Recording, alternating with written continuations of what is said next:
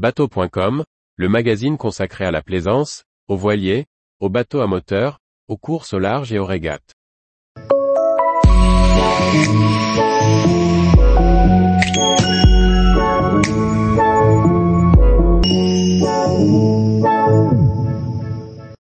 Vito Dumas, un pionnier du tour du monde en solitaire à la voile. Par Chloé Tortera.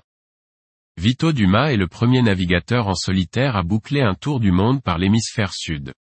272 jours de mer, 20 420 milles parcourus, 7 escars réalisés sur un voilier de 9,50 mètres, le Leg 2. Récit et portrait de ce marin pionnier. Vito Dumas naît le 26 septembre 1900 à Buenos Aires, en Argentine. Sportif accompli, il pratique la boxe, la natation et l'aviation mais c'est la voile qui le fera entrer dans la mémoire collective. Il commence la voile à 17 ans, tout en donnant des cours de natation, qu'il pratique à bon niveau. En 1923, il s'essaye par cinq fois à la traversée du Rio de la Plata sans y arriver. En 1931, il se rend en France pour tenter la traversée de la Manche à la nage, mais échoue encore.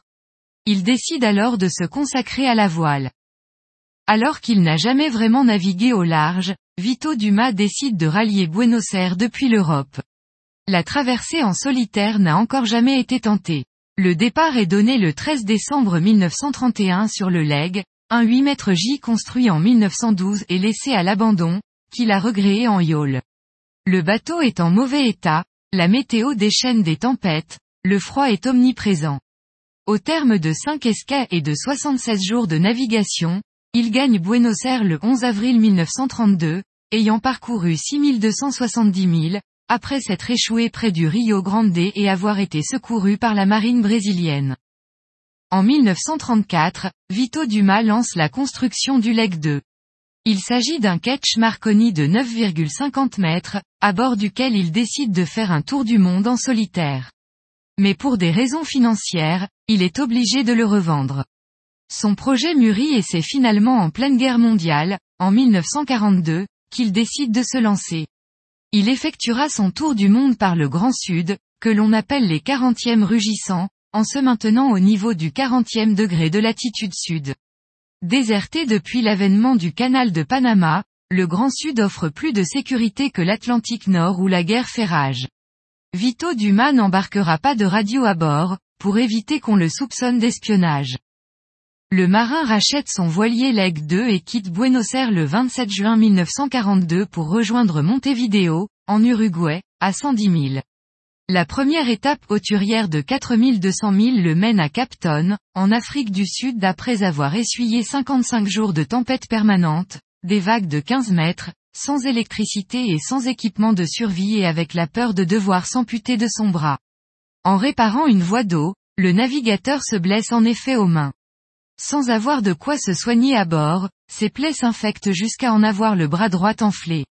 Pour éviter la gangrène, voire la mort, Vito Dumas envisage l'amputation, mais sans anesthésiant et sans médicaments, il a peu de chances de survivre. Alors qu'il est inconscient, l'abcès qui s'est formé a fini par se percer, évacuant l'infection. Moins d'un mois plus tard, il quitte l'Afrique pour la plus longue étape de son tour du monde, 7400 milles jusqu'à Wellington en Nouvelle-Zélande. Encore une fois, l'Ocean Indien ne lui pardonne rien. Vito Dumas affronte des cyclones, des vagues hautes comme des murs et des vents de plus de 50 nœuds. Il est le premier marin en solitaire à rallier l'Afrique à la Nouvelle-Zélande en ligne droite sur cette route des 40e rugissants. Après 104 jours de mer, il a enfin parcouru la moitié du globe. Il poursuit sa route vers Valparaiso au Chili, qu'il gagne après 5200 milles en 72 jours.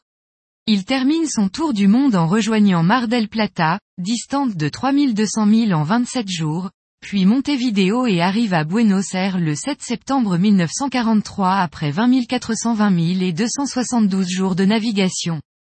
Vito Dumas est également le premier navigateur en solitaire à doubler le Cap Horn et à terminer son périple, le Norvégien Alanson l'ayant franchi avant lui en 1943, mais d'est en ouest, s'échoua sur les côtes chiliennes peu de temps après. Quant à Joshua Slocum, il a contourné l'Amérique par le détroit de Magellan. À son retour, Vito Dumas écrit un roman de son aventure, La route impossible, qui ne lui apportent pas le succès escompté.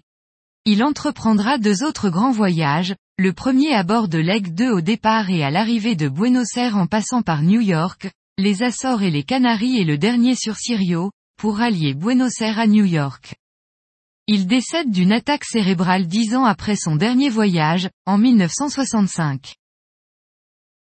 Tous les jours, retrouvez l'actualité nautique sur le site bateau.com.